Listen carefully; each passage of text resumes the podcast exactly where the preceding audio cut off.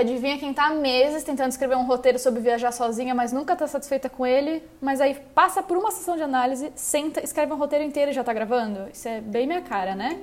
Mas então, vamos lá para mais um episódio.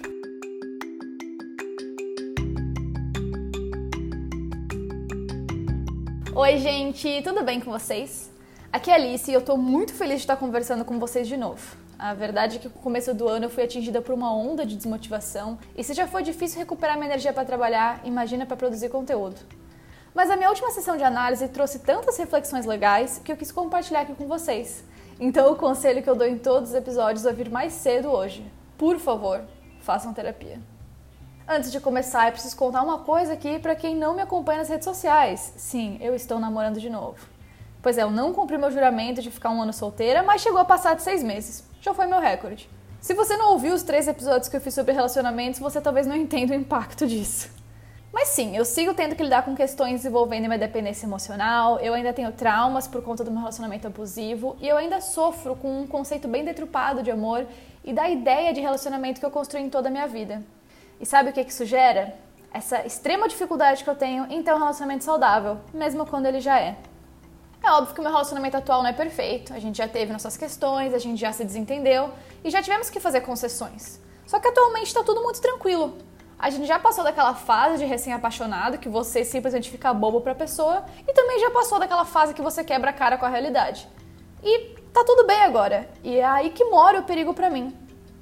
Eu cresci bombardeada de exemplos negativos, tanto dos relacionamentos que eu vi ao meu redor, quanto do que a mídia retratava, assim como todo mundo. Ultimamente a gente tem visto muita gente postar no Twitter e tal que as pessoas precisam aprender que o tédio nos relacionamentos é algo saudável. E eu concordo 100%. Mas me dizem que filme, série ou livro a gente vê um relacionamento tendo tédio. O casal tá sempre lutando para ficar junto, sofrendo e tendo que mover montanhas para ficar feliz. E assim como nos contos de fadas, quando eles finalmente ficam juntos, a história simplesmente acaba, porque não tem mais graça daí pra frente. E sim, eu sei que eu tô chovendo no molhado, falando da construção do amor romântico, mas eu não sei vocês, eu, eu realmente caí nessa narrativa de que amar é sofrer. E os relacionamentos que eu vivi ajudaram a reforçar isso, porque sempre envolvia eu estar lutando para fazer aquele namoro dar certo, e isso nunca acontecia. Mas eu ainda movia mundos e fundos para tentar fazer isso acontecer. E aí agora, quando eu tenho um relacionamento que simplesmente está dando certo e todas as desavenças foram ajeitadas, está tudo tranquilo, em paz e feliz, é como se tivesse algo faltando. Eu chego a questionar a validade dos meus sentimentos, Afinal, que namoro é esse que eu não tô sofrendo pela pessoa?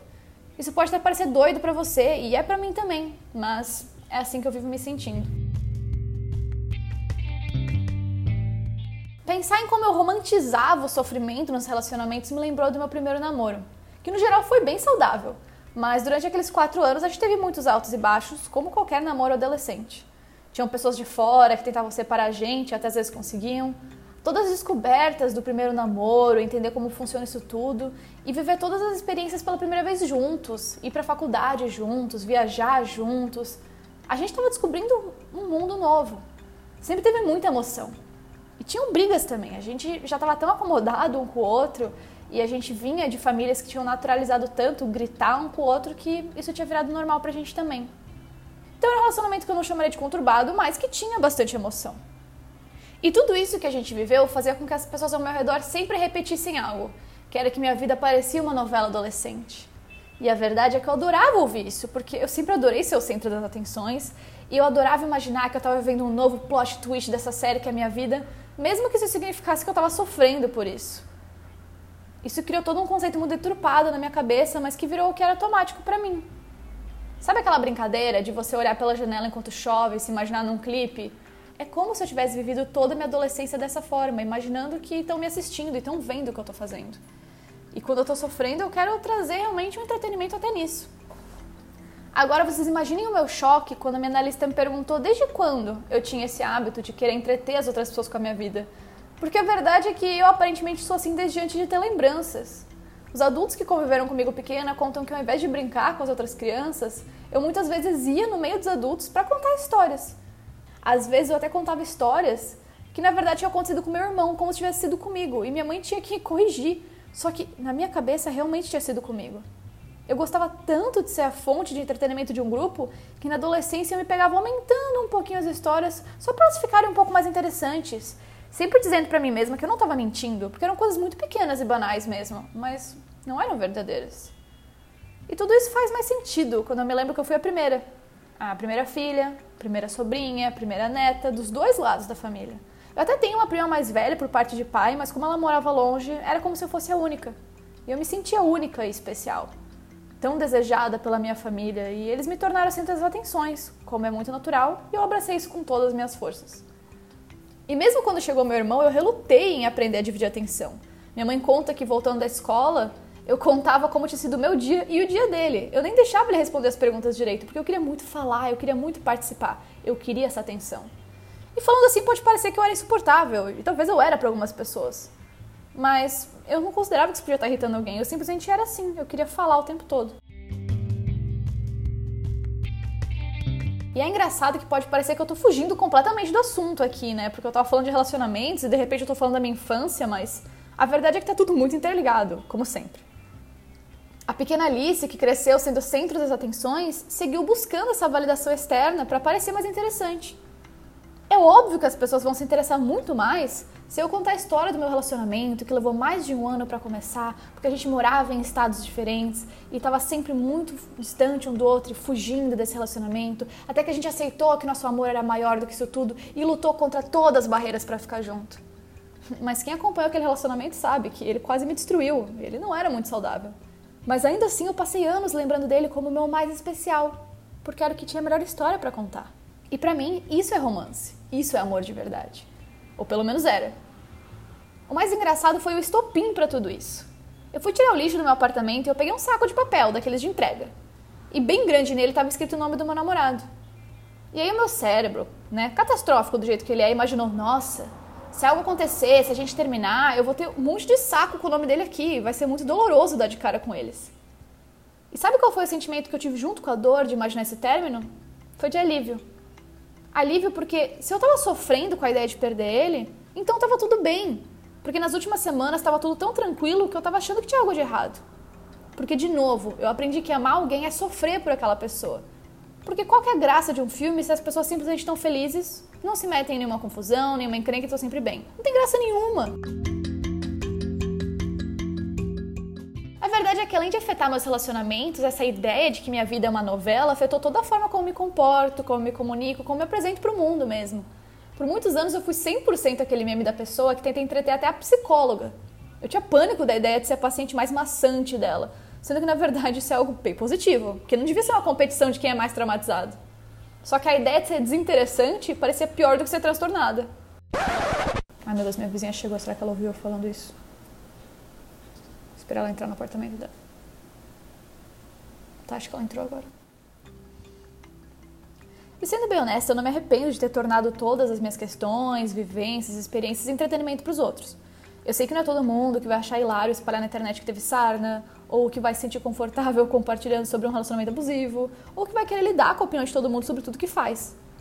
Eu sei que às vezes me expor demais traz consequências negativas, mas também me diverte e possibilita que outras pessoas se relacionem com o que eu estou dizendo. E eu acho isso maravilhoso ou eu não estaria aqui fazendo esse podcast. E eu, inclusive, não teria o emprego que eu tenho, porque, como repórter, quanto mais absurdas as histórias são, mais interesse eu sei que o público vai ter nelas. Meu trabalho é buscar o diferente, o inusitado, o inesperado, porque nada de normal e comum vai parar no jornal.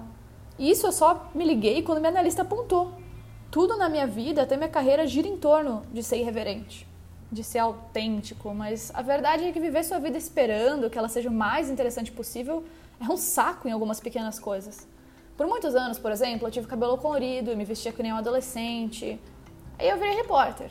E aí eu odiava me olhar no espelho e ver uma pessoa normal ali, com cabelo normal, com roupas consideradas normais, como se eu estivesse me fantasiando de alguém comum para não perder a tal credibilidade como jornalista.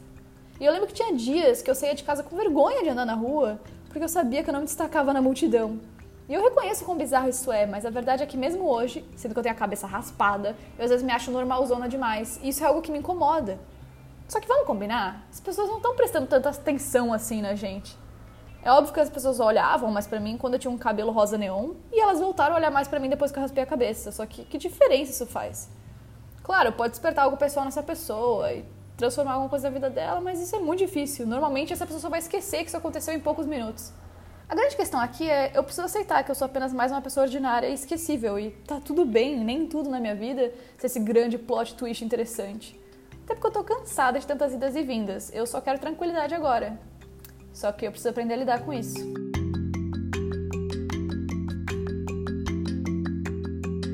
Quando eu comecei esse episódio, eu fiquei bem preocupada que eu não teria indicações para dar, mas a verdade é que três coisas que eu consumi recentemente têm tudo a ver com o que eu falei. A primeira é uma série da Netflix chamada Feel Good. Ela não é necessariamente nova, já tem duas temporadas e eu recomendo muito as duas. Nessa série, May Martin está se recuperando de uma overdose e tentando se encontrar enquanto vive um ciclo de codependência de relacionamentos amorosos. Então, bateu bem forte aqui, traz muitas coisas pesadas, mas ele é engraçadinho e gostoso de assistir. A segunda é um livro que estão há dois anos me indicando e eu não dava bola. E agora que eu li, eu quero que todo mundo leia também. Mas só se você tiver estômago para isso. Eu não quero dar muitos spoilers, mas Verity é a história de uma escritora que ela tá quase falindo depois de cuidar da mãe que ela nem gostava até a morte. E aí agora, para se recuperar, ela recebe uma proposta de terminar uma saga de muito sucesso e ganhar muito dinheiro com isso. Só que para conseguir os materiais que ela precisa, ela vai precisar passar um tempo na casa dessa escritora famosa e rica, e lá ela encontra uns segredos que ela não esperava. Eu honestamente meio que já sabia tudo o que ia acontecer enquanto eu estava lendo, e ainda assim eu fiquei mais presa a esse livro do que qualquer outro.